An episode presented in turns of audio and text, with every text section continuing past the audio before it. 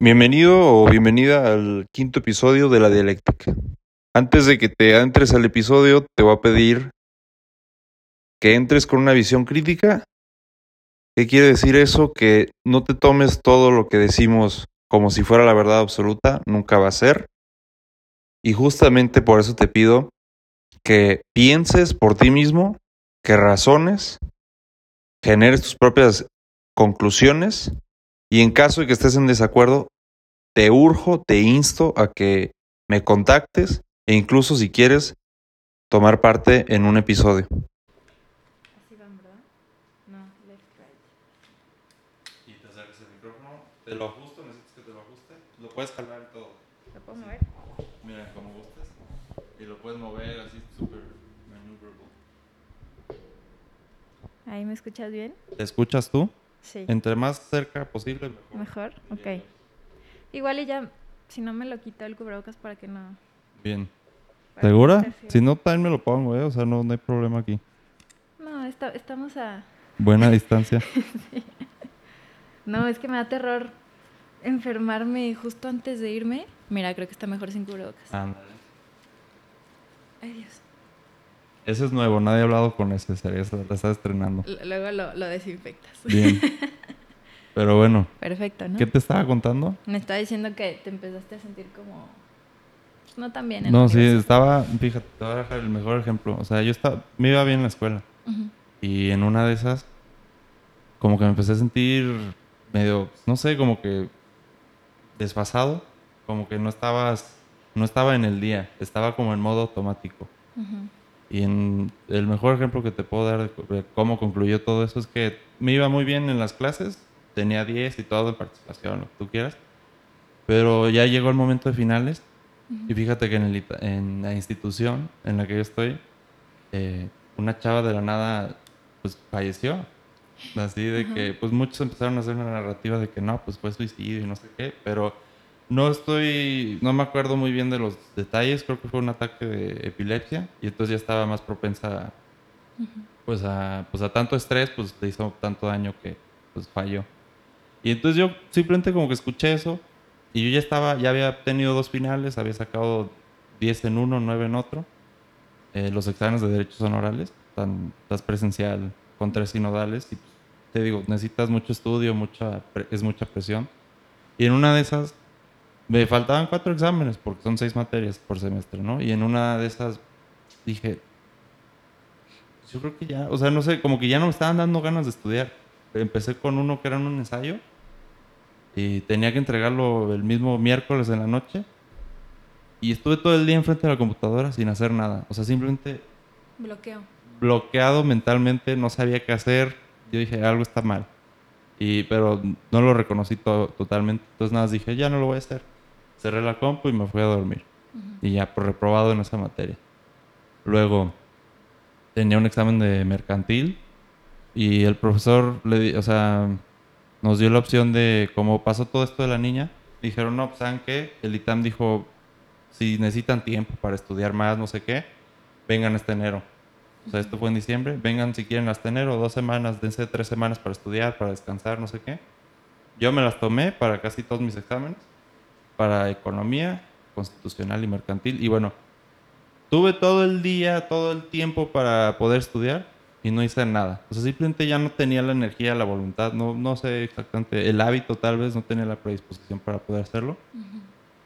Y pues ya le avisé a mis profesores, a mis tres profesores, oigan, ya no los voy a hacer, ya no voy a hacer el examen. ¿Cómo, Frank? Sí, sí, ya no voy a hacer nada. Ya está aquí. Sí, y uno, o sea, te puedo enseñar el mail, me dijo, Frank, tienes 10 en laboratorio, tienes 10 en participación, tienes 10 en el parcial. O No lo dejes. mira, me dijo, eres de los mejores alumnos del grupo.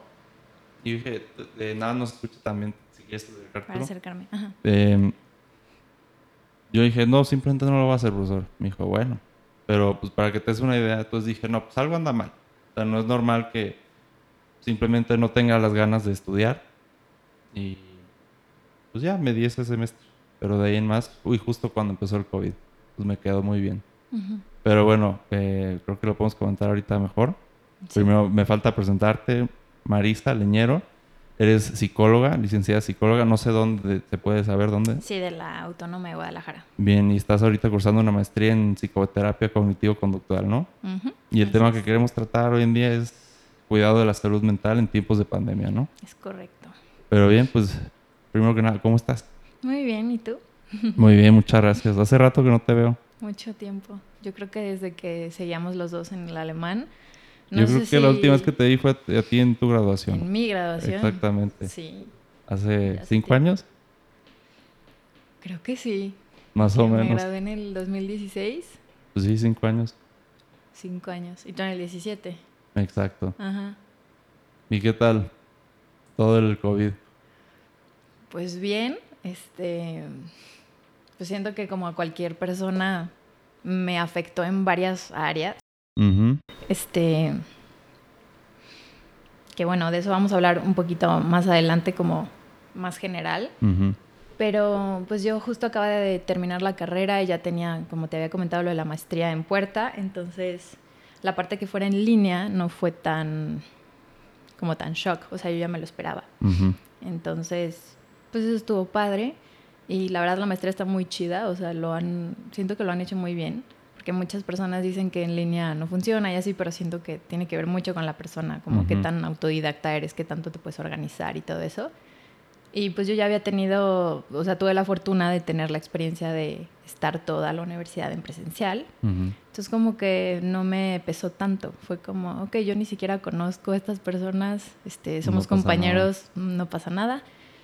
Y este, y de repente sí tenemos clases de que, ah, nos vemos eh, a las 8 tal día para tratar un caso, un tema, ponle. Pero fuera de eso, pues son clases pregrabadas, tú te organizas, ellos te dan tus tareas. Son clases pregrabadas, o sea, no son en vivo. No son en vivo, entonces por eso te digo que está bien chido. Es, tú te organizas y puedes hacer todo. Gracias. Puedes hacer todo, si quieres, en dos días o puedes hacer todo en... Pues cuando tú te vas organizando. Y bueno, pues sí está, te quedó como muy, ¿cómo decirlo? Pues no, no, no hubo tanto esfuerzo, no hubo tanto shock para ti. Pero estamos de acuerdo que para mucha gente, pues sí fue un shock totalmente. Que, que un shock de, ¿cómo decirlo? No? Que requirió un cambio total de vida, un Sí. giro Fue 360. un giro, o sea, totalmente. Todas las personas que dejaron de ir a la escuela, que dejaron de trabajar, o que tuvieron que hacer home office, es adaptarte a una rutina totalmente nueva. Exacto. Y, y ¿Cómo, pues sí. cómo- crees que nos ha afectado? A ver. Pues siento que nos ha afectado en muchísimas áreas. Está el área eh, económica, este, que es de las más difíciles y que a partir de esa surgen muchos problemas este, pues, emocionales, podríamos decir. Eh, toda esa preocupación, el estrés, el miedo, la incertidumbre, todo eso pues, repercute en tu salud física y mental. Este, pues sí, claro, en lo emocional, como ya te mencioné, en lo social, A ver, económico. Simplemente empezaron a correr mucha gente. exacto. Una. aumentó el desempleo. Este, entonces eh, dejas de trabajar y pues ya no es lo mismo. Ahora, ¿qué haces? ¿Cómo encuentras trabajo? No están contratando. No o están estás- contratando y está muy limitado, ¿no? No puedes ir ahorita a ningún lado hay muchísimas cosas en línea. Hay personas que ni siquiera saben manejar como En toda línea. esta tecnología. Si de por sí a cualquier persona se le hace difícil, este, siento que, pues sí, no, no puede ser nada fácil. Este, entonces sí, totalmente el cambio de vida, cómo vas a, a cuidar, no sé, si tienes una familia o personas, pues, quienes dependan de ti. Este, ¿Te ha tocado ver a alguien, atender a alguien que se haya sido, o sea, que simplemente te dice, me siento súper afectado por esto, necesito ayuda? fíjate de que ahorita ya no tanto, los pacientes que he empezado a ver este año como que ya, pues después de tanto tiempo ya se acostumbraron, ya es como, ya ayúdame a asimilarlo mejor y ayúdame a, pues a esta bronca que traigo ahorita, ya no es tanto como por la pandemia, igual y puede ser algo indirecto. Ok. ¿Cómo las ayudas a asimilarlo? Pues bueno, eh, de estas como técnicas o cosas que podemos hacer para asimilarlo y llevarlo mejor, eh, vamos a hablar tantito más adelante, pero simplemente es como aceptar que ya nos encontramos en esta situación, que ya es nuestra realidad. Y también yo pienso como, ¿por qué esperarte a estar bien, no? O sea, que, Ya puedes estar bien hoy. ajá, o bueno, o mañana, ponle, pero ¿qué vas a hacer hoy, no? Para estar mejor poco a poco. Sí. Este. Pero ajá, es como, no, no, ya que se acaba la pandemia, ya que puede hacer esto. Y, Ya va a y empezar a nos algo. esperamos en el ya que esto, ya que aquello, y luego se convierte en quién Pues sabe ya, cuánto tiempo. Ya pasaron 20 años, ¿no? O sea, no Exacto. tienes la certidumbre de que esto vaya a volver a Así es. como antes, ¿no? Yo creo que sí, ¿verdad? Pero pues iba a faltar un ratito más.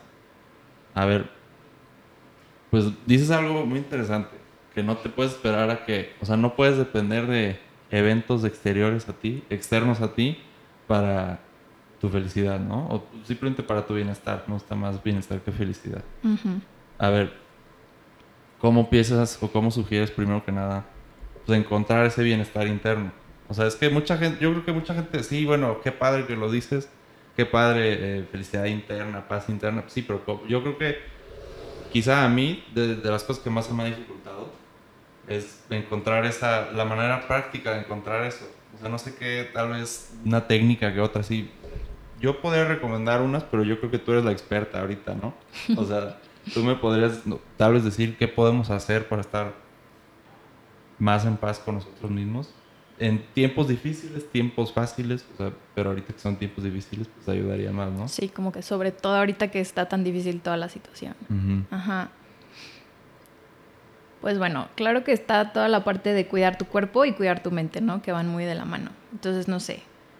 Por ejemplo, tú, tú platícame qué tal se afectó tu rutina a partir de la pandemia. Creo que eso es vital. Mira, yo es que es el problema. O sea, yo no soy el mejor ejemplo porque te digo, yo estaba eh, en otra parte de mi vida y Sí. no, no tenía rutina. No tenía rutina para dormir, no tenía rutina.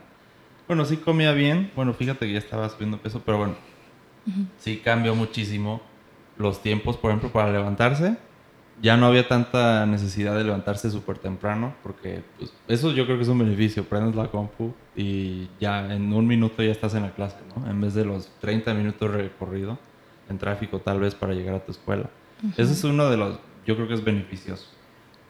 Pero pues más que nada, en el día, digo, no, en, en la hora ahora, lo que va cambiando es, pues, cuando estás en la escuela o en el trabajo o donde sea, cuando tienes una actividad, pues, no sé, el transcurso te toma tiempo, la caminata de la oficina a tal lugar te toma tiempo, todo te toma tiempo, ¿no? Y pues así rellenas tu tiempo, ¿no? O sea, va- vas, o sea, tienes un relleno que no, no necesariamente es malo, no es malo, o sea, sí, es más, yo creo que es necesario porque no podemos estar todo el tiempo conscientes, o sea, tan, pues así, literalmente con la Como presencia enfocados, de todo. ajá. Exactamente, tú necesitas Sí. un tiempo para relajarte, rela- o sea, no, no necesariamente relajarte, pero para Descansar un poco. ponerte o sea, en modo automático. Desconectarte tantito. sí, Exacto, sí. desconectarte. Y bueno, ahora con la pandemia, yo creo que lo más pesado ha sido tener que pues, sales de tu clase y lo normal era de que pues, ah, vamos a voy a caminar de aquí a mi otro salón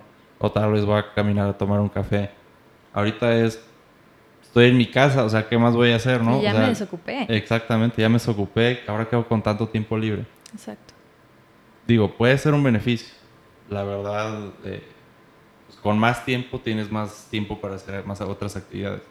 Pero no, yo no creo que estamos hechos para estar las 24 horas duro y darle a todo, ¿no? O sea, necesitamos el tiempo de descanso y eso se, se aprovecha en el tiempo de, como, como dijiste tú, de desconexión. Sí, um, sí, desconexión. Pero sí, así es como yo veo más que ha cambiado la pandemia. Ok. Entonces, mira, y, y te menciono esto porque la rutina es súper importante para nuestro bienestar, tanto mental Sí. como físico, ¿no? Entonces, y ese punto lo voy a tocar, eh, me parece que en, en las dos cosas, en cómo cuidamos nuestro cuerpo y cómo cuidamos de nuestra salud mental. Si antes lo que tú dices, el traslado y que ya fue aquí, ya fue allá, también era como me levanto, me baño, mm, me arreglo, no sé, lo que sea, desayuno, hago esto, hago aquello, y ahí ya vas llenando los espacios, ¿no? Que tú vas diciendo y que me voy a la clase y que luego tengo este otro pendiente y voy a comer. Y así era como estoy mi rato en la calle y luego ya llego a la casa y puedes hacer otros pendientes o ya era rato de descansar. Exacto. Entonces ahorita al, al tener la rutina tan como confusa y mezclada, como que no está ese rato de cuándo trabajo y cuándo descanso. Pues estás en el mismo lugar. Ajá, o trabajo un buen, así de que matadísimo todo el día, o no hago nada y me hago menso todo el día, ¿no? Porque eso también, eso lo vi mucho con las clases de, de amigos, de que están en la clase pero estaban en otra cosa. Así como literalmente la clase y ellos jugando Xbox, ¿no? sea, muchísima gente así. Y gente ya más grande que estaba en la universidad. Y con los niños chiquitos, los niños no pueden mantener la atención más de 50 minutos. Los querían tener tres horas frente a una, pantalla. Algo totalmente nuevo para ellos. Y siéntate y no hables y no le, no le piques y no, y no juegues. O sea, y, entonces muchas personas empezaron a contratar gente para que literalmente se sentaran junto a los niños y los estuvieran... Literal de la mano. Sí. Para que los llevaran de la mano. Y eso fue lo que yo hice todo el año pasado. ¿Con niños? Así es. Más que nada, ¿de qué edades? Sí, tenía dos niños, este, uno de siete y una de diez. Y la de diez era este, más, eh, pues ya aprendió como esa parte de la responsabilidad y, y, le gustaba la escuela, entonces ella como que se metía a sus clases y le gustaba pero sí se desesperaba, sobre todo por la parte social. Y aquí eh, se me hizo muy, muy notorio como el chiquito, pues era como, ay, extraño a mis amigos, pero, pero no era tan fuerte como ya una persona preadolescente, que la parte social y la parte de la escuela, súper importante. O sea, determinante de... Pues, sí. o sea, es necesario, o sea, no, hay otra palabra, ¿verdad? O sea, no es opcional. Yo creo que es indispensable. Tiene que ser así. ¿Por qué? ¿Por qué? ¿Podrías decirnos más o menos? Pues podríamos decir que es una de las etapas en las que los niños desarrollan, bueno, desde chico desarrollas habilidades sociales, ¿no? Desde que vas al kinder y, otro niño te pega y tú te defiendes o tú se la regresas. O sea, todo eso es sociabilidad. Todo eso es aprender de los demás, aprender empatía, poner límites, este, simplemente conocer algo más fuera de mi familia y de mí, ¿no? O sea, hay más gente. O sea, vivimos en Fíjate, yo, yo, mucha gente. O sea, la gente que haya escuchado esto, o sea, uno de mis ídolos, o gente que sigo más bien, o no es necesariamente un ídolo, es Jordan Peterson. No sé si lo has escuchado. Bueno, ese señor, pues, o sea, es más, ya, ya tiende mucho filósofo, pero lo que hace ahorita es, eh, pues de vez en cuando saca un dato curioso, porque tiene sus videos de YouTube y en una de esas dice yo veo un problema, o sea, hoy en día, cómo es que los niños, o sea, incluso antes de la pandemia, en Canadá, por ejemplo, él es de Canadá, sí. Eh, ya pasaba que, no, pues es que tenemos mucho miedo que los maestros estén, no sé, que sufran de abusos, digo, que los niños sufran abusos de parte de sus maestros, entonces, ya que los maestros no los toquen, ¿entiendes? Entonces, eso dice, esto es un problema, o sea, yo, los niños necesitan contacto, ¿por qué? Porque los niños empiezan, o sea, niños yo creo que más de, ¿cómo se dice? Maternal y tal vez kinder, que los niños empiezan, tienen la necesidad de ¿cómo se dice? Test their boundaries. Necesitan... Sí, es, probar justo esos límites hasta dónde puedo llegar. Este, o sea, ¿qué tanto puedo pegarle a este niño? ¿Qué tanto puedo empujarle a este niño? ¿Qué tanto puedo llevarme este juguete? Pues literal como si fueran changuitos, o sea, viendo qué tanto pueden hacer con otra persona. Exacto, es totalmente exploración. Exactamente. Y los maestros, pues yo creo que en gran parte tienen que decir, o sea, son los que ponen límites, no, yo esto no, y pues son la cierta autoridad, ¿no? Porque los niños solitos, pues nunca van a saber, o sea, ¿has visto Lord of the Flies? No, tampoco. La de los niños que se atoran en una isla y se empiezan a, o sea, empiezan a explicar cómo todos los niños se empiezan a formar jerarquías de poder y quién es el más y quién es el menos y no hay ninguna autoridad como tal civilizada. Pero es, es natural del humano ser líder, ¿no? Exactamente. O no ser líder. Ajá, exacto. Son como los dos tipos. Bien. Pero entonces, a ver, recuérdame en qué estábamos, que ya me desfasé un poquito. Estamos hablando como mucho de, de la rutina, ¿no? Y cómo les ha afectado a los diferentes pues, sectores de la población, ¿no? Y diferentes edades, diferentes, este, todo. Y sí, yo, yo noté eso en los niños. Y ya, como yéndonos un poco más a los adultos, por ejemplo, a los que ya igual y siguen estudiando o están trabajando, igual, quédate en tu casa y tú arregla tu rutina para ver cuándo debes trabajar y cuándo debes descansar. Ok. Entonces, eh, el estrés subió muchísimo. Los, imagínate un, padre de familia, ¿no? Está en la casa y los niños están en la casa. Digo, ajá, los niños y la mamá están en la casa. Y, aparte el estrés de que los niños no se quieren meter a los Zooms o, que de plano no quieren hacer nada. O sea, totalmente normal, totalmente comprensible. Pero eso genera mucho estrés a los papás. Sí. Es como, ¿qué hago? No puedo estar yo aquí en mi, en mi chamba y aparte cuidando a mi hijo y aparte teniéndoles desayuno, comida y cena, o sea, es como... Necesitas el tiempo otra vez de desconectarte, ¿no? Y también vi, o sea, en una estadística de llaves de Facebook, eh, que las parejas empezaron a divorciarse mucho más. Sí, O, sea, no o a tener Facebook, hijos. ¿eh? O sea, Ajá, como los dos extremos, sí, bien O sea, raro. no, no necesariamente era de Facebook, para que quede claro, pero Ujú. simplemente que, pues, como no había tiempo para que esas personas tuvieran tiempo para sí mismas, pues, o sea, tal vez el señor en su chamba o la señora en su chamba, pues, eh, empiezan a tener tanto tiempo juntos que te hartas de la persona, ¿no? O sea, te vas No a hartar de, te vas a hartar de quien sea, ¿no? Y después de eso, pues, ¿qué habías dicho tú? Lo de que empiezan a dejar de tener hijos también. No, que empezaron a tener hijos también, Ah, muchos. o sea, que ya estaban supuestamente consolidados y nada, ¿me Ajá, entiendes? Sí. Pero, a ver, el estrés, ¿tú cómo lo definirías? Porque, ¿y cómo lo distinguirías más que nada de ansiedad? O sea, es que yo a veces no entiendo la, diferencia. Ok. Eh, hay estrés bueno y hay estrés malo, ¿no? El estrés nos motiva a hacer cosas. Si a ti no te estresara, por ejemplo, un examen, ¿estudiarías? No. No. O sea, no lo harías. Ya la, la otra cosa es ansiedad. Digo, perdón, eh, antes que la ansiedad te explico como el estrés malo. Ya es cuando ya te da malestar, cuando ya de plano estás tan estresado que estás estudiando y ni siquiera te entra nada. O sea, no, no puedes eh, retener nada, no estás concentrado, no estás dando... No estás en tu mejor forma para aprender, por ejemplo. O para, para hacer algo. El otro día estaba, eh, escuché el podcast que hiciste con José Pablo, con. Foco, y me hizo muy interesante cómo dijo lo del fútbol, que le fue súper mal en su partido, Exacto. pero que él ya venía como medio predispuesto, medio enojado, medio estresado, y que eso no, no ayudó, pues. O sea, ya de Exacto. repente que no te sientes, no te digo que diario nos tengamos que sentir como ganadores, pero, pero de repente cuando estás bajoneado, Se vale un descanso. Ajá, se vale descansar y también ser como compasivos con nosotros mismos. Es como, está bien, hoy no estudia, no pasa nada. Exactamente. No pasa nada. Eh, yo, fíjate, durante toda mi, mi, ¿cómo se dice? Odisea, después de que me tomé mi tiempo del ITAM, pues empecé a buscar, pues, a ver qué hago, porque me estoy sintiendo tan mal, fui con psicóloga conectiva, conductual también, Mm, y, o sea, lo, parte de lo que tiene que ver con lo que estamos hablando es justamente, y lo, se lo comento muchísimo a un amigo que siempre quiere eh, lograr sus metas, pero se frustra. ¿Qué pasa? Se frustra.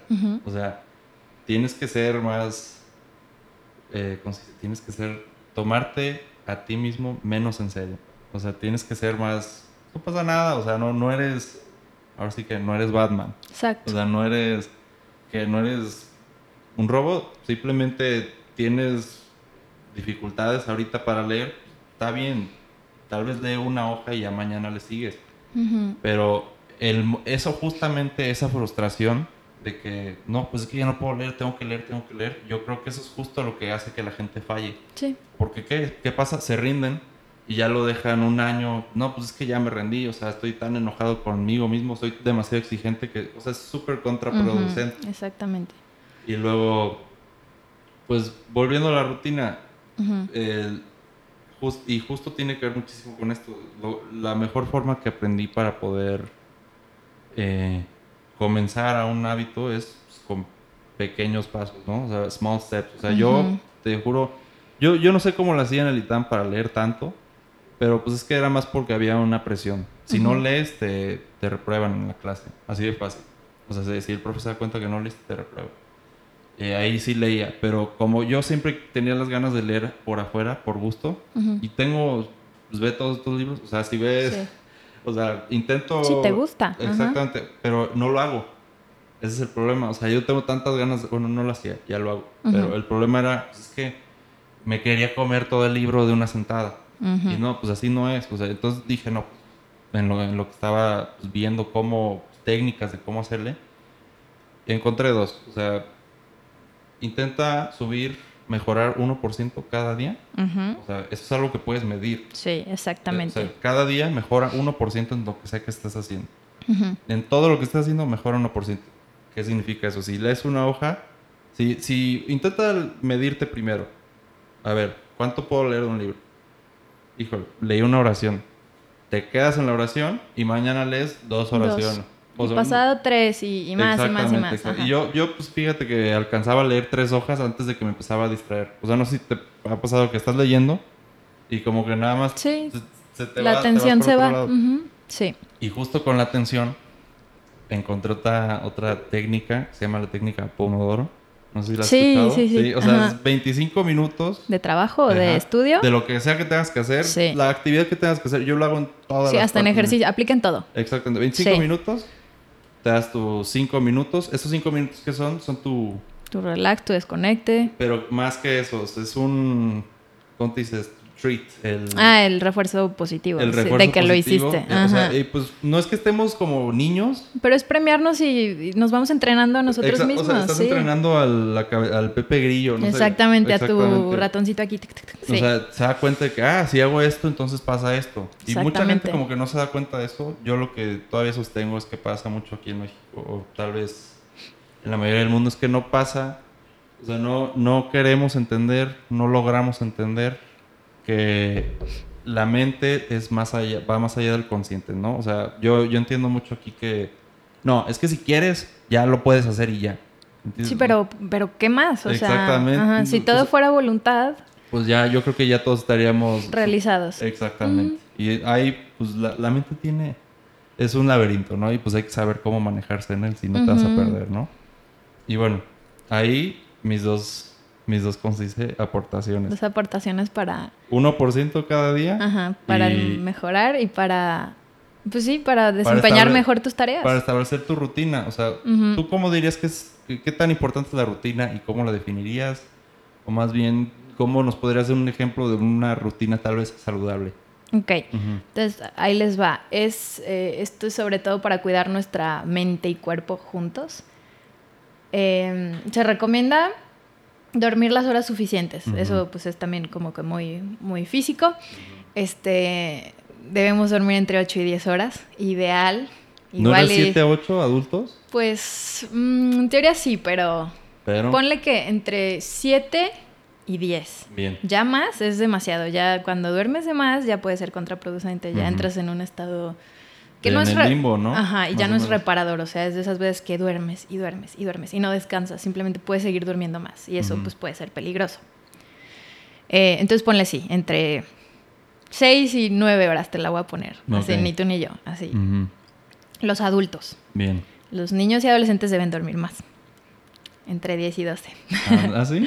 ¿12 Sí, horas? ¿Cómo crees? Los adolescentes tienen que dormir más y los niños mucho más. O sea, Sí, sí, los niños sí te la ajá, pasan. entre más crecemos, mm, necesitamos menos descanso en cuanto a dormir, porque también existen otro tipo de descansos, ¿no? Entonces, eso, eso es parte de la rutina, dormirte y levantarte más o menos a la misma hora, aunque no tengas que salir, aunque no tengas que...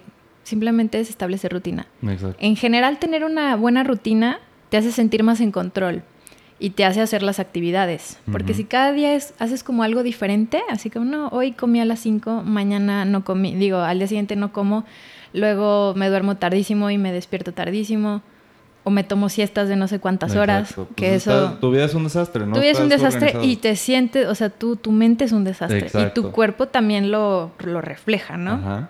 Tú estás cansado, estás de malas, estás irritable. Incluso el, el estado de ánimo puede bajar mucho. Incluso te puedes sentir más ansioso por el mismo hecho de es que estoy durmiendo mucho o estoy durmiendo muy poco. Y pues eso... Eres muy, serio contigo, muy exigente contigo mismo. Y, no creas, no tanto. En la pandemia como pues yo podía hacer mi maestría a la hora que quisiera, pues sí, me empecé a dormir muy tarde y me empecé a levantar muy tarde. Y ahorita pues sí, dices que estoy tratando de dormir un poco más temprano y no levantarme tan tardísimo. Sí. Porque después de levantarte toda tu vida a las 6 de la mañana, si de repente ya puedes levantarte a la hora que sea, pues claro que te levantas a las 10, ¿no? Exacto. Bueno, a mí me pasó así. Y ya de repente digo, no, ya, ya es demasiado tarde. Luego en el día como que no rindo bien. Como que, como que estás, El cuerpo dice algo no anda bien. sí, te Pues- sientes como más lento, más, hasta te da más sueño. Sí, cuando duermes demasiado. Entonces, ese punto es muy importante, dormir lo suficiente y, y, pues descansar bien. Entonces de ahí es como desconéctate de las pantallas más o menos Una una hora antes. para poder descansar bien. No tomar este café ni alcohol antes de dormir. Fumar tampoco. Fumar. Ajá, pues todos los hábitos eh, que ya sabemos que son malos, ¿no? Ujú. Entonces esa parte de dormir bien. Luego está, claro, la parte de comer de manera saludable. Y esto creo que le afectó a muchas personas en la pandemia. Eh, muchos eh, subimos de peso, otros bajamos de peso, otros, no sé, de todo. Y, pues no, te encontrabas como los memes, ¿no? De que dos tipos de personas en pandemia, los que se hicieron super fit y, los, que, se hicieron super fat. Así, o sea, es como el meme, ¿no? De que los dos extremos. Entonces, claro, esto te lo dice todo el mundo, una rutina eh, saludable incluye comer saludable. Y no, eh, yo soy súper enemiga de las dietas restrictivas. Este, sí, bien. Mal, mal, mal. ¿Por qué? ¿Por qué? Porque ahí se hace un ciclo o círculo vicioso, como le quieran llamar. Este, ¿Bajas de peso muy, muy, muy feo? Mm, no, no necesariamente. Lo que pasa con las dietas restrictivas es que tú eh, restringes algo y eso, cuando te prohíben algo, obviamente se te antoja hacerlo, ¿no? Si, tus papás te dicen, no, no puedes tomar y no puedes fumar, pues te va a dar curiosidad y lo vas a querer hacer, ¿no? Y como cualquier otra cosa. Este, no corran en el pasillo, corras en el pasillo, o sea, cualquier ejemplo. Muy contraproducentes, pues. ¿Y qué pasa si sí las llevas a cabo? Ah, ahí te va. Entonces estás, tú empiezas a restringir algo, ¿no? Algo, algo que se te antoje muchísimo y dices, voy a dejar de comer esto. Y te empiezan a salir los cravings, los antojos, por así decirlo. Explotas, ¿no? Y se te van acumulando, se te van acumulando y aumenta como el malestar y ya no me aguanto, ya no me aguanto. Y como restringí tanto, me super atasco de esta cosa que me prohibí. Y ya perdiste. O sea, ya te... Y ya me volví a sentir mal después. O sea, ya después viene la culpa y de que, ay, no me pude controlar y qué me pasa y no sé qué. Pues es, causa mucho malestar esto. Entonces, después de esa culpa, viene otra vez ese malestar de, ay, no, otra vez ya volví a subir de peso o ya no cumplí con la dieta, ya la voy a volver a hacer. Y volvemos a empezar a lo mismo. Entonces, es un, círculo vicioso. Así que si se te antoja algo, si, se te antoja una galleta, cómete la galleta, porque si dices, no, no me voy a comer la galleta, no me la voy a comer, te vas a acabar comiendo todo el paquete, ¿no? Exacto. Entonces, pues sí, una dieta balanceada que, que te nutra, sobre todo que te guste, este... Y pues sí, si alguna vez tienes algún antojo, no pasa nada. Aquí la clave es la frecuencia y la cantidad. O sea, tú, si te encantan los chocolates, te puedes comer un chocolatito diario y no pasa nada. Pero ya si te comes la barra completa diario, ya es otra cosa, ¿no? Exacto. Pero si yo lo estuviera restringe y restringe, sí acabaría comiéndome las barras, igual y varias en un día. Exacto. Pero si me como uno chiquito al día, pues ya me quito ese antojito y no pasa nada. yo creo pues que ahí vuelve lo mismo de ser súper exigente contigo mismo, que al final terminas rindiéndote. Exacto, es como ya no lo logré y pues ya, me rindo en la dieta y, y, me rindo porque no me puedo controlar, ¿no? Exacto. Entonces ahí tú vas midiendo a tu cuerpo y a tu mente y es ok, si hago esta técnica, igual y si me funciona. Porque si hay personas que dicen, no, a mí ponme dieta porque si no, no la... Yo, yo solo no me puedo poner plan. Entonces van con el nutriólogo y les piden que les pongan una dieta.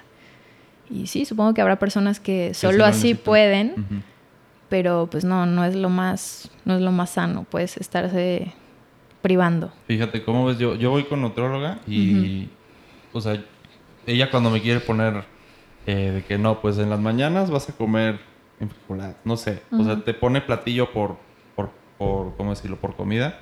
Yo le digo, yo no quiero esto. O sea, porque no voy a andar cocinando todo lo que me pides y no tengo todos los ingredientes a la mano.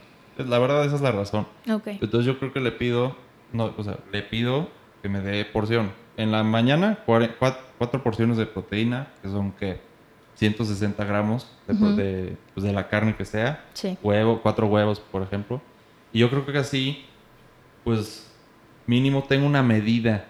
O sea, yo creo que la medida para saber qué tanto comer, pues está bien, ¿no? O sea. Sí, las porciones, claro. Exacto, pero lo que sí no es ya irse al otro extremo de que solo puedo comer esto. No sé. O sea, mínimo, o sea, como una base y ya sales de ahí, ya te, ya te darás una idea cómo es lo que debería de ser, ¿no? Y lo que tal vez estoy un poco en contra de lo que dices, eh, que dices, tómate el, bueno, no dijiste tómate la coca, pero por ejemplo, yo creo que la coca o la galleta, pues es que nosotros no estamos hechos para comer eso. me, voy a entender. O sea, biológicamente, o sea, hace 100 años, así de fácil, hace 100 años no existían la coca, las galletas.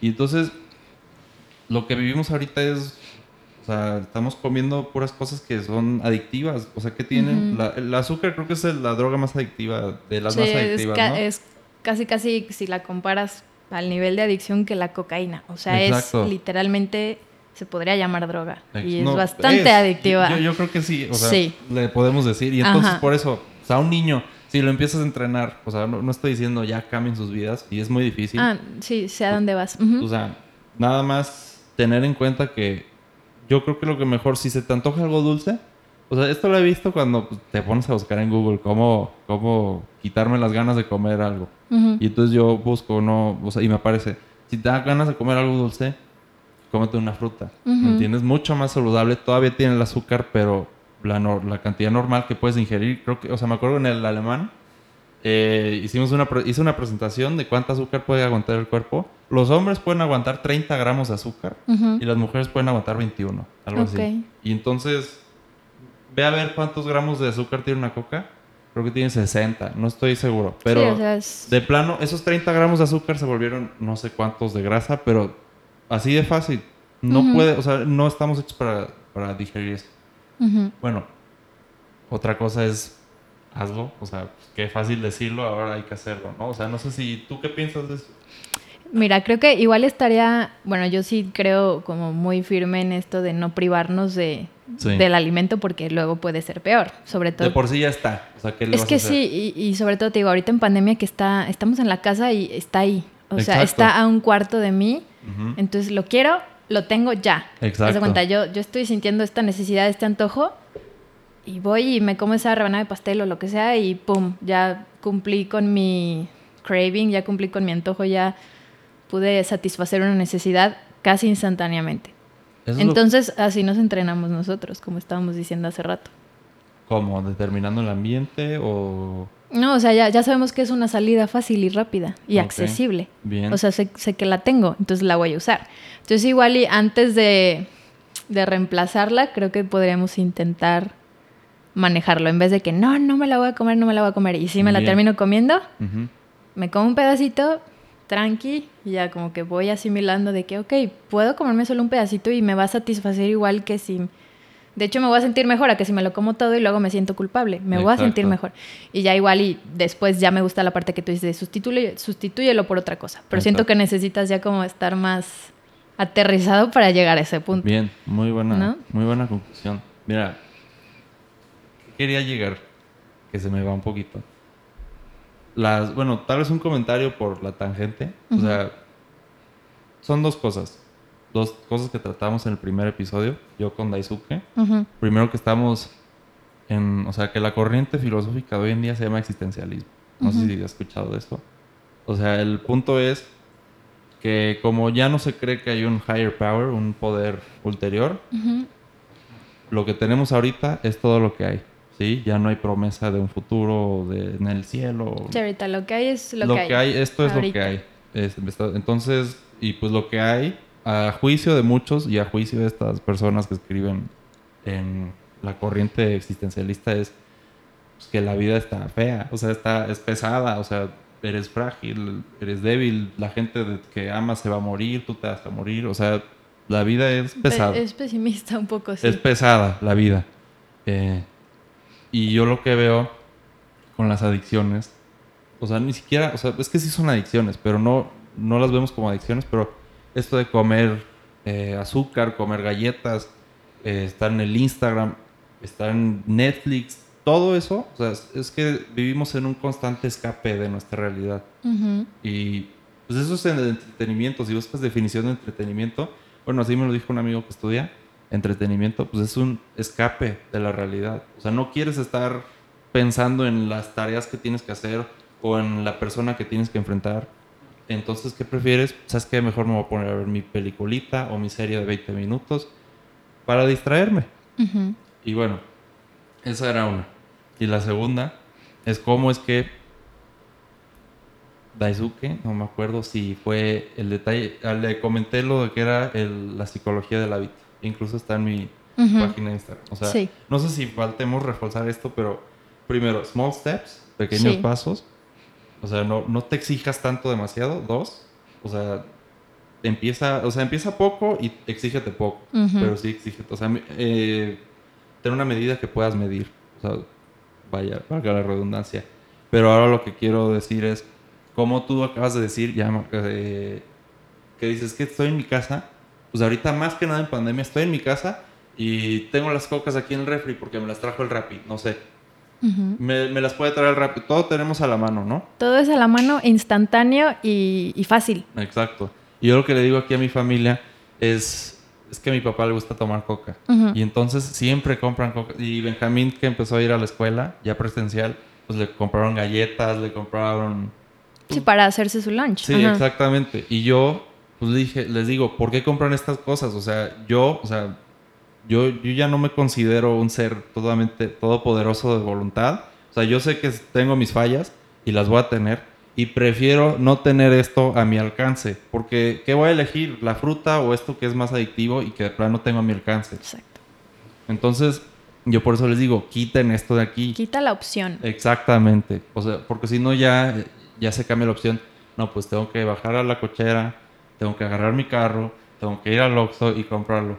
O qué tal si la fruta que tengo aquí enfrente en esta mesa me la como. Pero me está llamando más la galleta. No, exactamente, pero o sea, por eso se va, o sea, entre menos opción haya, pues ya, o sea, si ya la tienes aquí, eso es algo malísimo del Rappi, porque eh, lo mismo puede pasar que, sabes que mi familia no compra nada, pero pues, lo puedo pedir por Rappi o por cualquier medio, o sea, no estoy promocionando a Rappi, eh, y te cae ahí encima, y pues, la verdad eso yo lo veo como un peligro.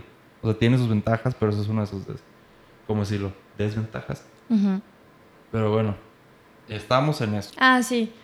Sí, ajá, estamos terminando con lo de la comida, pero hablando de hábitos y de rutina, claro que entra el ejercicio. Bien. Y también eh, para reforzar como lo que tú dijiste de mejorar, este, así como baby steps o small steps.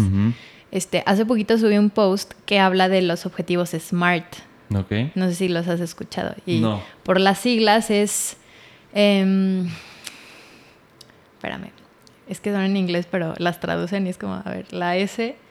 Pero bueno, eh, básicamente una es como que sean, creo que la, la R es de que sean como realistas, ¿no? O sea, tampoco me voy a proponer ser astronauta, o sea, nada que ver conmigo, ¿no? O, sí, o sea, hay que ser realistas y racionales, ¿no? O sea, ¿qué está dentro de mis posibilidades? ¿Qué es lo que puedo hacer? ¿Qué es lo que puedo lograr? Y claro, claro que hay que apuntar alto y hacia todas direcciones, ¿no? Pero para llegar ahí hay que irnos poco a poco. Luego está la M, Smart, ajá, está la M, que es la parte medible. Entonces, ¿cómo lo vas a medir? Este, si vas a ponerte este, una, una dieta más saludable, Puede ser igual y por medidas que vas bajando o incluso por peso. este, hay, hay, muchas formas de medir, ¿no? O el ejercicio también, ah, ya aumenté mi, mi este, resistencia, ¿no? O estoy midiendo mi frecuencia cardíaca. Ya me siento menos cansado. Exacto. Entonces todas esas cosas son como que, las puedo medir, ¿no? Y las puedo hacer como más eh, tangibles. Bien. Este, está la parte también como de de ser más autocompasivo contigo, o sea, de que si estoy haciendo los babies, es como, ok, eh, celebrar mi victoria, ¿no? Hoy ya logré una página más del libro. Hoy hice otra sentadilla más que ayer. Este, hoy me comí la fruta en vez de la galleta y es como, ok, wow, o sea, aunque sea chiquito, reconocerlo. Bien. O sea, son pequeños pasos y también pues pequeñas felicitaciones, por así decirlo, o reconocimientos, ¿no? Y también te puedes premiar con algo que no te haga daño, te puedes premiar con algo que te guste. Okay. O sea, igual, ok, hoy la neta trabajé súper bien, eh, hice todo súper, me voy a dar un rato de, de ver la casa de papel que se acaba de estrenar, ¿no? o sea, la, voy a ver un episodio porque me gusta, ¿no? O voy a salir a caminar, o voy a hablarle a un amigo, no sé, cualquier cosa que a ti te haga como sentir bien y ya lo, lo vas a usar como un reconocimiento a ti mismo, como un premio, entonces también es un reforzador. Va a decir, ok, logré esto, eh, la próxima que logre me voy a recompensar con esto. Bien. Y así. Y, también así funcionan, eh, por ejemplo, los niños chiquitos, nosotros los premiamos, ¿no? Hacen algo bien y los premias. No sé si viste el video que te mandé ayer. Sí. O sea, sí, sí, sí. Eh, o sea, la premisa de donde sale todo es es que nos distanciamos muchísimo de nuestros, de nuestras, ¿cómo se dice? Nuestras, nuestro self, ¿cómo se dice? Nuestro yo. de nuestro yo. Nuestro yo niño. O sea, es que los distinguimos como dos personas diferentes. Y somos el mismo, nada más... Eh, nada más más crecido y más maduro, ajá. O sea, ni, o sea, ni siquiera, o sea, es que yo, eh, esa, esa página que te mandé, eh, una parte que dice es, intenta cuando hables con alguien, inténtalo, trátalos como si fueran un niño. ¿A qué se refiere con eso? Que pues es que es una persona que tiene miedos. Exacto. Que, o sea, por más que se los guarde, los tiene, como un niño. Tiene sus gustos, tiene sus, eh, no sé, sus sueños, todo lo que sea, bien guardaditos. Y, y la fachada que pone, fachada, ¿cómo se dice? La, Sí, como tu máscara, tu protección. la máscara que se pone es que, que pasa mucho aquí, es la máscara de la apariencia de pues, soy, soy muy seguro. Bueno, no tanto, tipo como un James Bond para los hombres, de que yo, yo, yo estoy siempre en control, yo siempre puedo eh, estar al tanto de las cosas y nada, nada me rompe. Y lo que propone esa máquina para los hombres, digo, esta página para los hombres es ser un, en vez de ser un cool man, ser un warm man, o sea, un hombre cálido. Más cálido. Que significa que está en toque con sus propias emociones y las reconoce y no, se- y no las esconde, ¿me entiendes? Por ejemplo, decir, no, pues soy muy inseguro, o sea, o por un tiempo fui muy inseguro, pero ya lo... Lo eh, trabajé. lo- lo- y lo sigo trabajando. Lo Pues es sigo algo que trabajando. sigo trabajando toda mi vida y pues a veces me estreso, a veces no puedo leer bien, más o menos, ¿no? Y en una de esas, pues decir, la, la cosa más, más eh, profunda de una persona pues está en su child, en su, en su yo de niño, ¿me Totalmente. entiendes? La cual mucha gente esconde y la niega, incluso La bloquea. exactamente. Pero bueno, estábamos entonces terminando actividad física. Ajá, terminando, ajá, cómo fijar estos objetivos SMART que son medibles, eh, racionales. Ah, Sí. el time, la T, el tiempo. O sea, Sí. fíjate de que de aquí a diciembre voy a ponerme esta meta. O sea, que lo puedas medir tu progreso y que tengas un como mm, deadline. ¿Se dice deadline? Sí, o sea, O sea, que tengas una entrega, o sea, que un día... una lo- entrega final. Ajá, o sea, que tengas como un tope de... Exacto. De yo lo que... Sí, porque si dejas la meta abierta, no... Nunca vas a Ponle que no, esforzarte. no te vas a esforzar tanto por lograrla. A que si te digo, de aquí a diciembre, la verdad, ya voy a leer tienes más, que ¿no? esforzar. Ajá. Y baby steps, no voy a leer 10 libros, voy Buena a esa del leer. tiempo, ¿eh? Ajá, esa. Es que te digo, esos Smart Time, luego, luego checas ahí el post. Este, así son como. Y esas las fijamos también mucho en terapia. Tú quieres que el paciente vaya fijando sus objetivos en conjunto y le dices que sean, ok, vamos a ver cómo lo podemos medir, cómo le podemos poner un tiempo, cómo lo podemos hacer poco a poco. Y lo que tú dijiste de que trates a los demás como si fueran niños, también aplica para nosotros. Sí, claro. O sea, porque Con nosotros, nosotros mismos, eso. sobre todo con nosotros mismos, Sí, porque claro. somos bien, nos saboteamos, autosaboteamos muchísimo y nos reprochamos muchas cosas cuando no podemos. O esa parte de me rindo porque me frustré y porque no pude y porque soy un inútil, etcétera. Exacto. Y pues, de ahí viene toda esa autocompasión, ¿no? Es de que, oye, ¿por qué con los demás aplica y contigo no? ¿Tú le dirías eso a tu mejor amigo? De Eh, que, eso- ¿sabes qué? eso. Eres un bueno para nada, ya ríndete en la vida. O sea, Exacto. no. O sea, si, si hablaras así a tus amigos, no tendrías amigos. Exactamente. Exactamente. Entonces, sí, ¿por qué aplica para los demás y para ti no? Y eso le abre los ojos muchísimo a la gente. Es como, oye, ¿tú a tu mejor amiga le dirías que es una Pendeja. tonta? O Así. sea, no. ¿Y por qué te lo dices a ti diario? Exacto. No, es que yo sí soy. Y es como, no, a ver, vamos a Mm. evaluar ese pensamiento, ¿no? Y de eso se trata eh, toda esta parte de la terapia cognitivo-conductual, ¿no? Es de esa mereces, conexión. mereces la... ¿Qué decir? Lo voy a decir así. Mereces el amor que intentas darle a los demás. ¿entiendes? Exactamente. Yo sí trato bien a mis amigas. Pri- Primero empiezo contigo. ¿no? O sea, tanto como tú lo das, pues significa que eres tan igual merecedora de ese mismo. O sea, Exactamente. primero empieza por ti, ¿no? Sí, empieza por ti. Entonces eso es como, y la gente como se saca de onda, es como, no, pero yo no aplico. Eh, ¿Cómo que tú no aplicas? Sobre Sí. todo tú aplicas, ¿no? Empecemos por ti. Seguimos en Smart, ¿no? Seguimos Tiempo. en lo smart. Medida. Reasonable, o sea, razon, razonable. Medida razonable. Tiempo. Nos falta la S, la A y ya. Entonces, estos objetivos eh, SMART por sus siglas, entonces hablamos de que sea específico, medible, achievable, que es pues alcanzable, ¿no? Relevante, o sea, que es importante para ti. Si te fijas algo que te da igual, no lo vas a hacer tampoco. Exacto. Y también poner un, un tope de tiempo, por así decirlo. O sea, de que voy a lograrlo para tal Diciembre. fecha, ¿no? Sí, eso ya lo mencionamos. Exacto. Entonces sí, específico. No podemos ponernos una, una meta muy, muy ambigua, muy abierta. No sé si se te ocurre alguna. Algo medible. como- No, pues voy a leer todos los libros que tengo en mi librero. Ajá. ¿Cuántos son? No sabes. O no sé. O tal vez me voy Exacto, a que sea su- específico. Exactamente. Voy a leer tres libros. Sí, voy a leer Exacto. tres libros de aquí a diciembre. Exacto. Todavía falta tiempo y ya te fijas las metas chiquitas día a día, ¿no? Hoy voy a leer cinco, mañana seis, mañana siete, etcétera, etcétera. Pero recordar siempre, yo creo que siempre, o sea, a mí me pasó eso, que neta, algo que puedas, o sea, no, no te exijas demasiado, porque yo, yo ya decía, bueno, voy a estudiar ocho horas, voy a leer ocho horas. Así como, sí aguanto. No, o sea, o sea y al final del día, de tanto que te exigías, yo creo que terminaba estudiando una hora. Sí. ¿Me entiendes? Yo creo que, o sea, básico que digas, voy a leer dos hojas. Y si es necesario, voy a, voy a, escoger una. Digo, leer una. Exacto. Pero bueno, seguías. Sí, y, no, y exactamente eso que dices, achievable, o sea, que sea lograble, lograble, o sea, no, sí, no te vas a poner algo, voy a leer todo este librero, o sea, no hay manera. Exacto. Y solo te vas a estresar y te vas a enojar y te vas a frustrar y si te rindes te vas a sentir peor, ¿no? Entonces refuerzas esa creencia de es que no puedo, no puedo, no puedo, no puedo. Entonces hay que transformar esos no puedo en, en quiero, ¿no? Y puedo. Y ya, pues, a partir de ahí siento que muchísimos de los hábitos son totalmente más fáciles de digerir. Ya no se ve como algo tan imposible. Quizá nos puedas decir algo de medios de comunicación y limitar el tiempo en pantalla. No sé si mm. los puedas contar. Sí. Eh, ahorita con, con, todo lo que está pasando y también sobre todo el año pasado, siento que nos bombardeamos con demasiada información y sobre todo malas noticias y eso nos hacía perder el sueño, nos hacía sentirnos más han ansiosos. Muerto tantos, han muerto tantos, tantos infectados, tantas pérdidas, malas noticias, ¿no? Digo, y aquí en México estamos un poco acostumbrados, lamentablemente, a tener malas noticias diario, ¿no? Si te pones a ver la nota roja o el periódico, ves que hay no sé cuántas muertes y desapariciones al día, ¿no? Sí, 91 mil desaparecidos hasta hoy. Sí, o sea, es, es, una cosa horrible. Es que no, no lo podemos concebir hasta que te pase. Exacto. Y, y también tristemente le perdemos como el... Interés. Ajá, y siento que no nos afecta tanto. Digo, ahorita me lo dijiste y es como, ah, me esperaba más.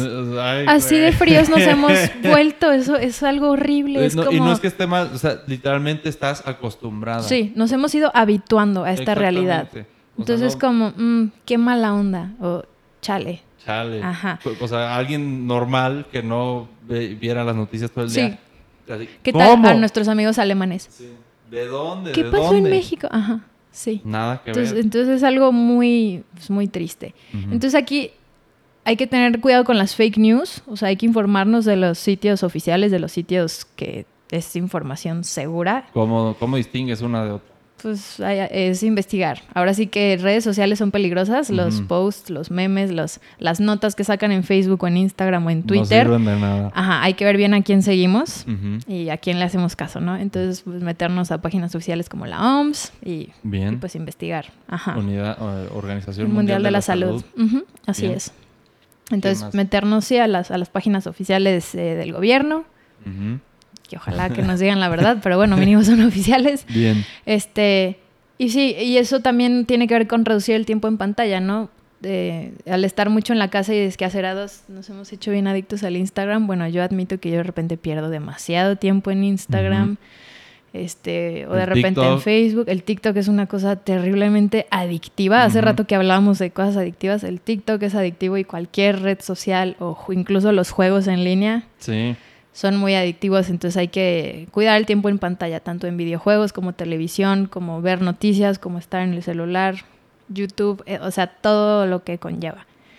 Y esto por, por si, una cosa es exponernos a, a las fake news y las malas noticias que nos afectan también nuestro estado de ánimo y emocional, nos incrementan el miedo, la incertidumbre y el estrés. Y, y pues también ese escape de la realidad, ¿no? Nos la pasamos viendo muchas vidas que parecen ser wow y nos hacen sentir mal con la nuestra. Cuando en realidad ni siquiera son tan, tan pintados lo que parecen. Ajá. Pero nos afecta. O sea, puede que eso no sea real, pero es real la forma en la que nos afecta. O sea, que quede muy claro. O sea, aunque pienses que no te afecte, te afecta. Sí, lo hace. Ajá. O sea, lo ves. O sea, el hecho de verlo, aunque ni siquiera lo hayas.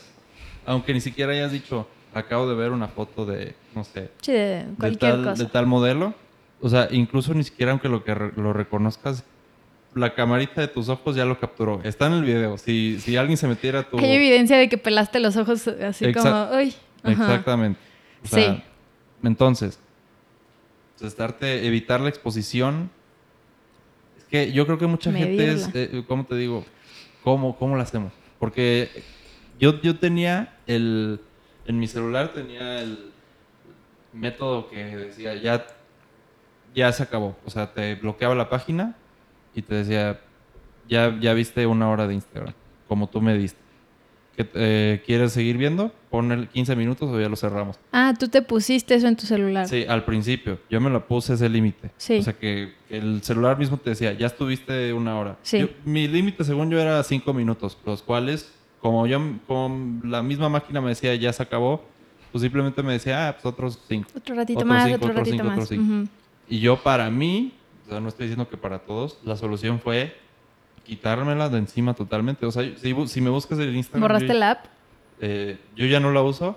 Mi hermano Benjamín es el que organiza la página de Instagram. Ah, ok. Sí. O sea, tú dijiste, ahí yo pierdo mucho tiempo, mejor... mm, Es igual de todo lo demás. Si lo veo ahí, lo voy a usar. Exactamente, está, o sea, a, mi está a mi alcance. Está disponible, está ahí, está inst- instantáneo, está fácil y lo quiero, lo tengo. Sí. En este instante. Entonces, si te lo quitas de enfrente, lo limitas. Fíjate cómo yo, eh, lo que yo intenté hacer, o lo que yo he descubierto, es, yo lo que puedo decir, yo de mi parte, igual y tú nos dirás otra, otra mecánica, pero eh, tiene, o sea, todo esto está súper conectado con el primer episodio, del propósito en el posmodernismo. ¿Qué pasa cuando no tienes nada valioso que hacer con tu tiempo, con tu día, con tu vida? O sea, tu semana, tu mes, tu año, tu vida. Pues empiezas a... Y pues primero, tu vida, pues como no tiene dirección, estás por todas partes. Como no tienes rutina, como no tienes hábito, estás all over the place. Ujú. Entonces, ¿qué empiezas a hacer? Pues agarras lo que tengas al alcance, el Instagram, otra vez. Todas las cosas que ya hemos mencionado, que al final del día son, en exceso son perjudiciales. ¿Qué sugiero yo? Encuentra bien. A ver, es que suena muy. Suena aquí como, como de los que van y dan pláticas de motivación, pero Una TED o sea, Talk. casi, casi ubícate en lo que quieres hacer. O sea, ubícate bien, por favor, ubícate ya. Que si quieres ser abogado en tal lugar, pues a ver qué necesitas hacer. Sácate toda una lista de todos los mini objetivos que tengas que hacer. Y esos mini objetivos, divídelos en mini objetivos. Mini, mini, todo, todo, minimízalo para que sea digerible para tu mente y para ti mismo, pues. Y esas mis, esos mismos mini objetivos van a ser parte de tu día. Y ya no van a ser eh, algo accesorio o algo que está por ahí. Bueno, pues es que tengo pensado hacer esto, pero no he hecho nada al respecto. No. Ya tengo mis mini objetivos que conforman mi día, que conforman mi rutina. Y con ello ya no estoy, ya no tengo la necesidad, ya no tengo la, ¿cómo decirlo? La precariedad de, pues, pues ya no tengo nada que hacer, pues me voy a poner a ver mi celular. O sea, yo, yo fíjate lo que yo hago es mi técnica 25 minutos y me doy mis 5 minutos de pausa, tal vez ahora sí a checar el celular, o sea, a ver mi WhatsApp o me pongo, o sea, te- tengo el Nintendo Switch o el Xbox, pre- o sea, se prenden así rapidísimo, juego 5 minutos y me regreso a los 25. O sea, ya no son la parte constitutiva de mi día, son algo accesorio. ¿me entiendes? ¿Me doy a entender? Sí, o sea, esa parte no es, no gira en torno a eso. Tu vida no gira en torno a las adicciones o a los escapes. Sí, a, tu- a lo que usas para llenar el vacío. O sea, Exactamente. lo- tu falta de actividad, tu falta de, Vacío de propósito. Ajá. Entonces, sí, si no tienes ningún propósito o motivación, digo, si no tienes propósito, no vas a tener motivación, entonces pues no te vas a poner a hacer nada de acuerdo a eso. Sea cual sea tu propósito, ¿no? Exacto. Entonces, pues sí, es, es encontrarlo. Y me gusta mucho eso que dices de que las mini- los mini objetivos los puedes hacer incluso más minis, minis, minis. O sea, lo que tú necesitas, pero que te pares y lo hagas. Bien. Ajá. Y más, no sé si quieres tratar algo más en específico. Por ejemplo, estábamos viendo, ya, ya hemos hablado muchísimo de la rutina, formas de hackear la mente para que se puedan formar hábitos. quizá, quizá algo tú de, de tu área de, ¿cómo se dice? Expertise, que Ujú. nos quisieras decir, no sé, es que creo que no tratamos tan bien la actividad física o cómo, cómo es que el tiempo, cómo es que las cosas afectan en verdad nuestras mentes. No sé si quieras ahondar en eso. Te puedo dar un ejemplo, o sea, Ujú. como las, el tiempo en pantalla, o sea, yo lo que creo es, no, no lo que creo, lo que he visto es el Instagram o el TikTok están hechos de tal manera que es contenido de 60 segundos. No queremos ver videos de una hora, ¿me entiendes? Entonces, está, está hecho para eso, súper comercial. Y entonces, lo ves, no te gusta, siguiente, siguiente, siguiente.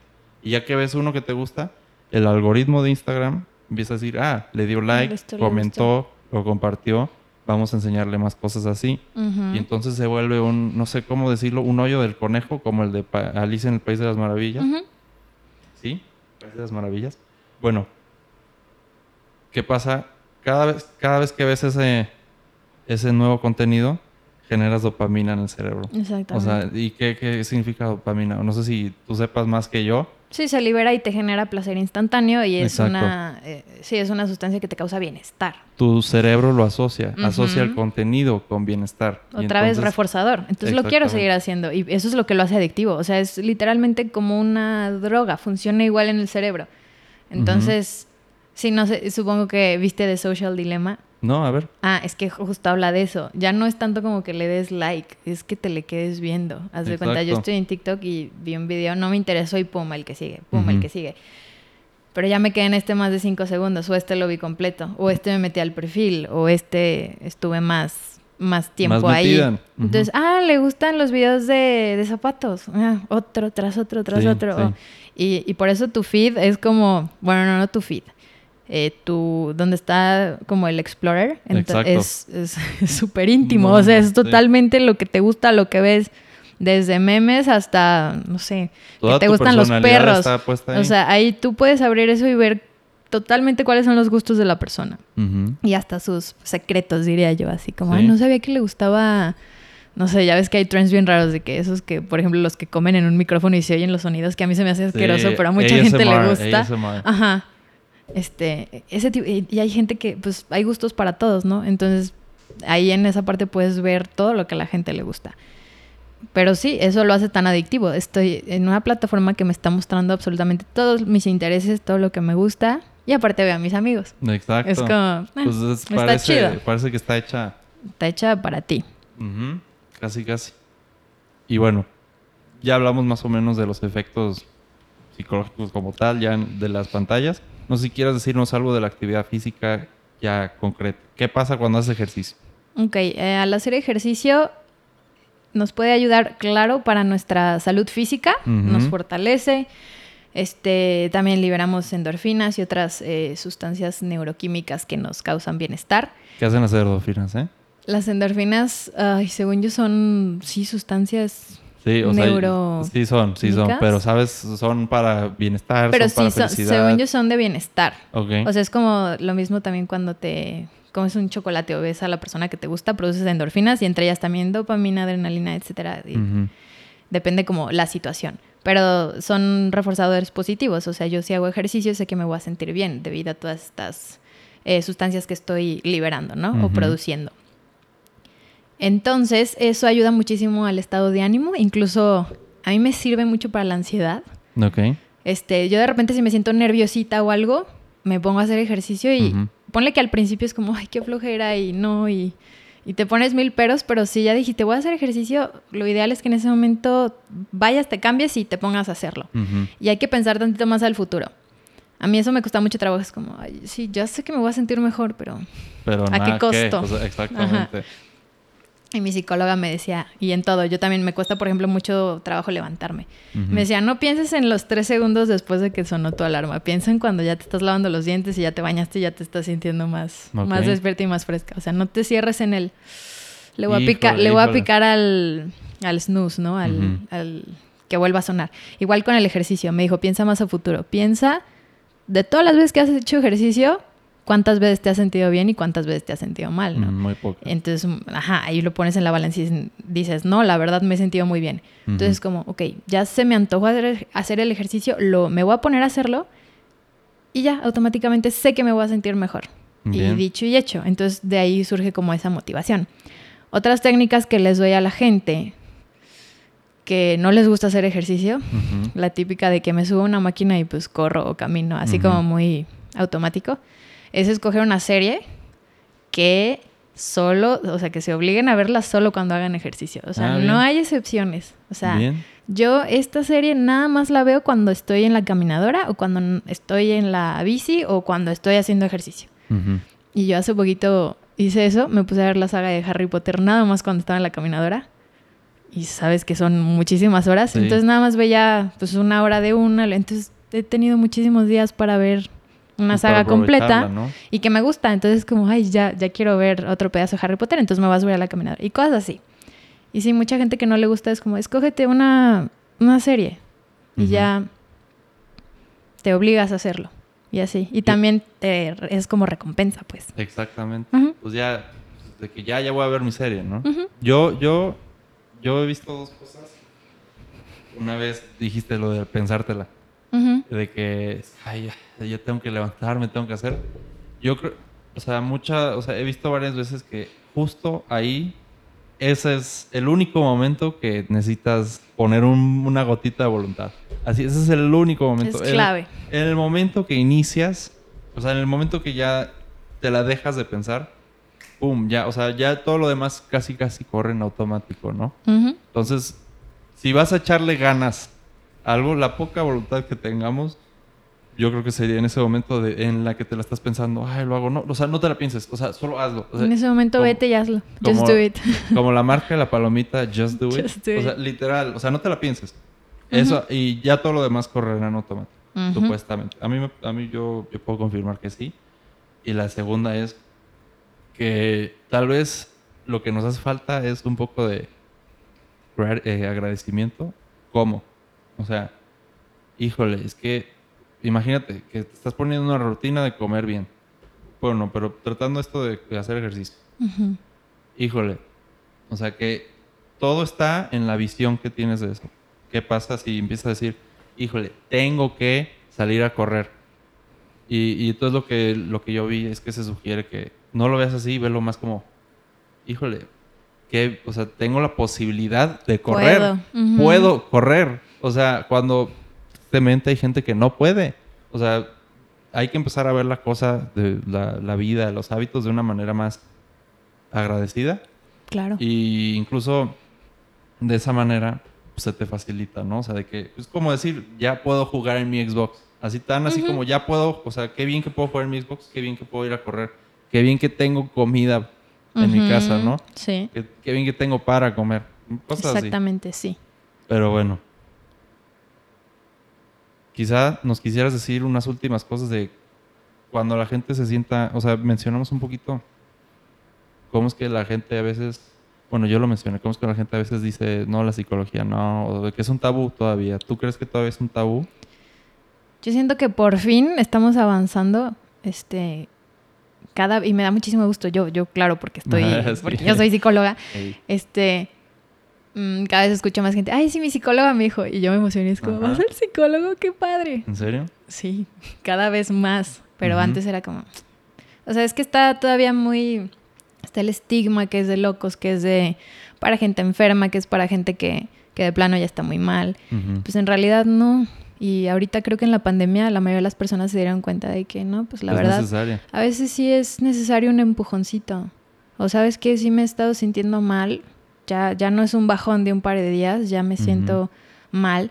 O incluso por todas las pérdidas que ha habido, y no me refiero solo a personas que han fallecido, este, me refiero a pérdidas de trabajo, eh, pérdidas de relaciones, pérdidas de ya no veo a mis amigos, ya no voy a la escuela.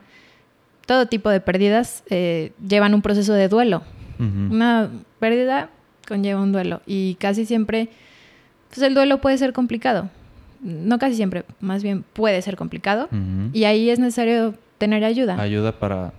para lidiar, ¿no? asimilarlo, lidiar con ello y pasar por todas las fases. Pero, pero sí, yo, yo creo que poco a poco es- ya se está logrando que la gente vaya aceptando toda esta parte de... Y, y la importancia pues de la salud mental. tú si tuvieras, imagínate, yo creo que ya me tengo que empezar a hacerlo, pero si tú tuvieras a alguien ahorita aquí enfrente, o el que esté escuchando, que simplemente no esté convencido, Ujú. que, dice, que todavía no esté convencido, ¿tú cómo se lo explicarías a alguien? Pues normalmente es alguien grande, ¿no? Que no vivió con eso. Que yo creo que lo que normalmente te, me- te dirían es, sí, a ver, es que lo que nos empezaron a decir el ITAM cuando, bueno, eso lo cortó, pero bueno, lo que nos empezaron a decir nuestra institución cuando, cuando la chava falleció por lo de los exámenes finales, en Twitter empezó a hacerse todo un revoltijo y empezaron a decir hashtag eh, generación de cristal. No, y entonces, eso. Y entonces eh, eh, ahí está el estigma que la que, ¿cómo decirlo? Lo escuché hace poco. Es que como ya tienen todo a la mano, o sea, lo cual no se agradece, que debe agradecerse. Como ya tienes todo a la mano, pues te concentras en lo que no tienes, ¿entiendes? Y qué es lo que no tienes, pues tal vez te faltó que te abrazaran, que no sé qué.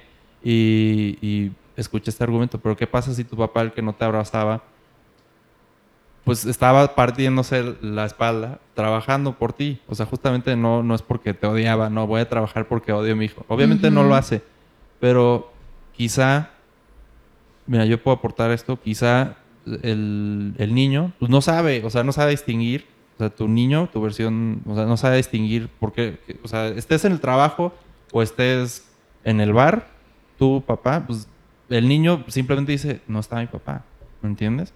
Entonces, quizá tener un poco más de eh, reconocimiento a que la mente no es solamente lo, consciente, sino que, los, lo que lo que haces tiene efectos duraderos. No sé, ¿tú qué le dirías a esa persona que te dice todo lo que te acabo de decir? Todos esos contraargumentos. Yo, yo en primera, la verdad no me agrada nada esto de la generación de cristal. Siento que es un término que se inventaron y pues sí se puso de moda, pero it's not a thing. O sea, no. O también hashtag mártires de Starbucks. Así, ¿no? es que se pasan. Están buenos, están buenos. Están buenos, pero mm, yo no los consideraría como. O sea, no son algo. ¿Cómo te lo digo? No es algo avalado, no es algo que exista, es, como una idea, pues.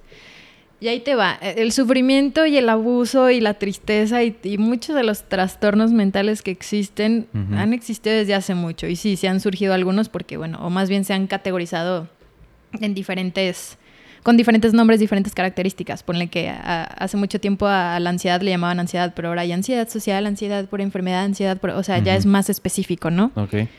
Entonces, eh, siempre ha existido. Y esto de la generación de cristal es Sí, por un lado, eh, los niños tienen acceso y también los jóvenes eh, hemos tenido más acceso a lo que sea y de forma más instantánea y más fácil, ¿no? Sobre todo, pues, las personas con eh, más poder económico. Es como, quiero esto y lo tengo, ¿no? Sea material o no material. Ahora sí. que puedes comprar lo que sea. Entonces, esa parte es como em, ya en psicología es como esa parte de tolerancia a la frustración, a los niños que no les pueden decir que no y tienen absolutamente todo. Entonces cuando les dicen que no, se quiebran y ahí viene lo de no aguantan nada y le dije algo y lloró y generación de cristal, ¿no?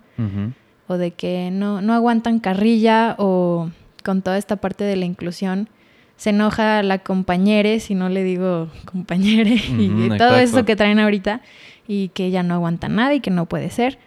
Entonces parte de eso es, eh, se ha ganado esta generación ese apodo, ¿no? De que de verdad no pueden aguantar un simple comentario o... muy sensibles, punto. Son, ajá, muy sensibles. Y el ser humano es sensible. O sea, eso es lo que nos hace humanos, ¿no? Claro. Este, bueno, una de las cosas que nos hace humanos, claramente. Y... Sí, no, espera, es que se me fue la idea. Te la pongo más fácil. ¿Crees que somos generación de cristal? No. Ok. No, yo creo que simplemente, ok, ¿por qué no? Em, te digo, esto siempre ha existido. El que no supieran lidiar con ello antes es otra cosa. Y esas son las generaciones grandes que no creen en la psicología y no creen en el bienestar y es que, ay, no sean payasos. ¿Y para qué le voy a pagar a alguien 500 pesos por escucharme? Sí. Y no, no se trata solo de eso, la terapia va muchísimo más allá y en eso casi casi pues, tendríamos que hacer otro podcast, ¿no? De explicando en qué conlleva, ¿no? Y en, qué, en qué consiste. Entonces, no, no somos generación de cristal, simplemente ya estas nuevas generaciones nos han enseñado que podemos permitirnos sentir, que podemos permitirnos expresarlo y que no hay nada malo con ello. Bien. Entonces, le estamos perdiendo el miedo a ese expresar y exteriorizar lo que tenemos adentro y las generaciones de arriba lo rechazan porque a ellos los enseñan mucho a reprimirse. Incluso a nosotros nos ha tocado el que claro el que se enoja pierde, no llores y, sonríe y ya sabes, todas esas cosas que incluso a nosotros nos tocaron y nosotros ya somos millennials, ¿no? Claro. Este, y sí, son los cambios generacionales. Entonces, no, no creo que exista una generación de cristal como tal. Siento que ya hemos crecido y ya ha crecido esta generación con otros, con otras formas de, de expresar lo que sienten. Ujú. Y sí está esa parte negativa de que igual eh, pueden acceder a las cosas muy fácil, muy rápido y eso les baja la tolerancia a la frustración y eso puede crear problemas en el futuro. Justo. Porque es como, ¿cómo, cómo que no? Entonces, yo, yo lo veo más. Ajá. Mira, ya me vas a decir, este güey que ya se calle con el posmodernismo. no, más que nada, quítate esto. Eh, lo que voy es. Como estamos tan habituados a nuestras adicciones, como no tenemos una. Una rutina consistente, pues no tenemos la suficiente fortaleza mental que te digo para o sea eso, eso- ahí sí estoy en contra de ti o sea creo que sí ya no tenemos la suficiente fortaleza mental para sostener ciertos golpes me entiendes por y en cambio cuando pues lo que yo creo igual y todos tienen aquí su propósito y todos son don perfecto igual no sé pero qué pasa cuando todos están perdidos intentándose saciar el dolor de su existencia, bien metiéndose dopamina viendo Instagram, pues que no tienes la simple resiliencia mental para cualquier comentario que te hagan. Ahora sí que tú, como tú dices, o sea, es que como estoy escapándome de mi realidad constantemente en mi celular o en la serie, como estoy evitando, no estoy confrontando mis miedos y no estoy confrontando mi peligro, mi, ¿cómo decirlo? Mi destino, como lo quieras llamar, pues no estoy habituado a confrontar la realidad. Así de fácil. Yo creo que ahí sí, por ahí sí va. O sea, tal vez eso sí podría mejorar. Lo que sí coincido contigo es que de nada te sirve reprimirte los, lo que sientes, que, eh, lo que sufriste, lo que tal vez sí sentiste bien. Y eso ayuda, te ayuda a crecer como persona, a ser una persona más, más humana, vaya. O sea, sí. ya no eres un robot, ya no eres un don perfecto que simplemente, eh, no sé, una persona simplemente disciplinada, wow, es un chingón, es un chingón, no se siente triste nunca, no. O sea, el punto es que pues, no solo somos razón, somos también emoción, ¿no? Y pues hay que, hay Exacto. que juntar las dos y que, que sale de ahí pues, una persona, ¿no? O sea, ya no sí. eres un robot. Exactamente. Y bueno, es lo que yo podría aportar. No sé qué pienses tú. Siento que ahí es importante mencionar la parte de no victimizarse. Ajá, igual y es como, sí, yo estoy sintiendo todo esto, igual y unos claramente sufrieron más que otros en su infancia, o sea, hay unas vidas que uno dice, o sea, ¿De no, no me lo imagino, Sí, o sea, no entiendo cómo esta persona sigue de Viva. Ujú, pie. Dices, wow. ujú. Y porque sí, podemos echarle la culpa a los papás, a, a- a lo que quieras, o a dónde naciste, o a qué te tocó, qué no te tocó, este, las oportunidades que tuviste, lo que sea. Pero, pero no puedes siempre victimizarse. O sea, es como, ok, ya acepté, esto es lo que me pasó, y debido a lo que me pasó, yo soy así. Yo tengo esta personalidad, yo tengo este, estas formas de, de lidiar con, con los problemas, con el estrés, con la ansiedad, etcétera. Este, pero ¿qué voy a hacer yo para ser mejor? O sea, me quiero conocer más y quiero, pues quiero mejorar como persona, me quiero conocer, quiero saber cómo puedo exteriorizar todo esto que estoy sintiendo, pero sin victimizarme. Bien. Es como, ya me pasó esto, no lo puedo cambiar. Sin o sea, volverte mártir, pues. Exacto, no, no te tienes que hacer el mártir, ajá. No tienes que estar diciendo, no, es que yo soy así porque, mm, porque mis papás, eh, mi papá no estuvo, ¿no? Pues, no, o sea, Justamente no, eso es lo que no tienes que hacer. eso es lo que no hay que hacer. Ajá. Exactamente. Y Tienes ahorita que hay- decir, eh, reconocerlo, Ujú. pasó esto, ¿qué puedo hacer Sí, para ¿qué puedo hacer para sanar? Y también pues, eh, se vale perdonar también, ¿no? Ciertas cosas es como, ya, ya, yo no pude hacer nada en ese entonces o yo hice lo que pude en ese entonces con mi madurez y con mis herramientas que yo tenía en ese momento. Digo, igual eras un niño pequeño. ¿Y, ¿Y qué puedo hacer ahorita? Si sigue habiendo algo ahí que me está haciendo ruido, algo que me está molestando, algo que me está lastimando, ok, lo voy a trabajar. Bien. Se vale. Entonces lo reconozco, lo acepto, es parte de mí, no lo puedo cambiar, que ya pasó. Pero sí puedo cambiar yo cómo, cómo usarlo para mi futuro, para lo que sigue.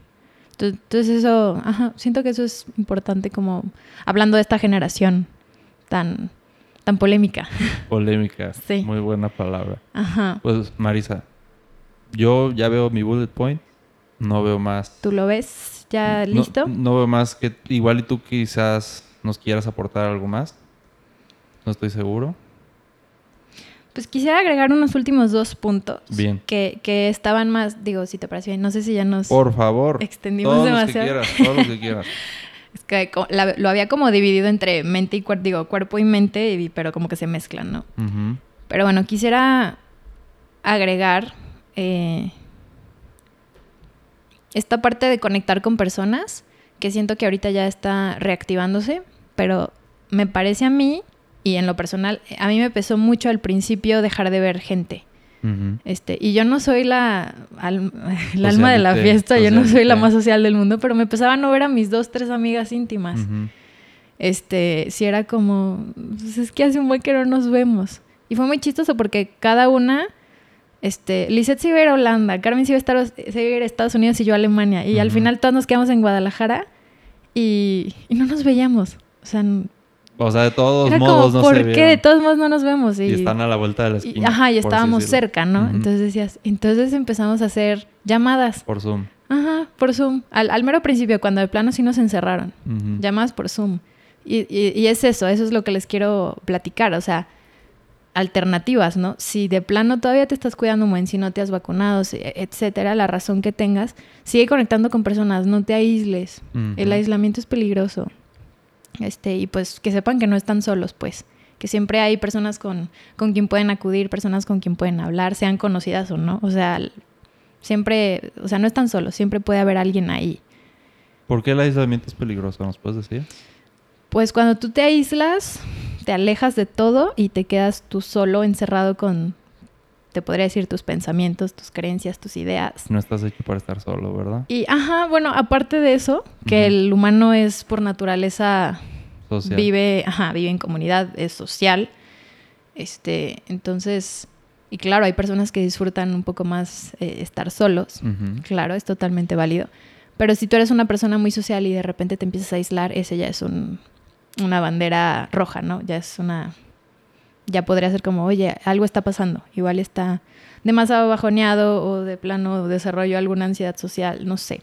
Creo que si aíslas a un hombre o a mujer eh, cierto tiempo, como tres meses, algo así.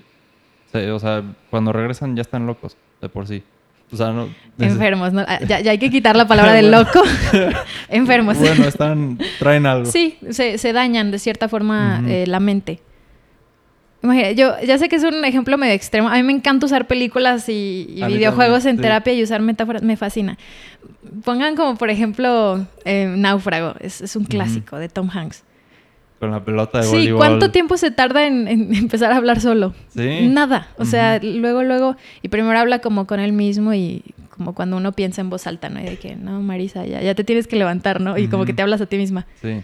Y igual y por un rato puedes hablar contigo mismo, pero tú necesitas intercambiar ideas, pensamientos, emociones, lo que sea con alguien más. O sea, es muy difícil quedarte tú solo totalmente. Entonces, sí, el, el aislamiento por eso puede ser peligroso. O sea, no, no está tanto en nuestra naturaleza. Y pues sí, esa, esa parte social es muy importante, ese intercambio de ideas, de emociones, de compartir con otras personas es, es sumamente importante. Y en la pandemia se vio muy afectado, entonces hay, hay que tenerlo en cuenta. Entonces, Bien. conectar con personas.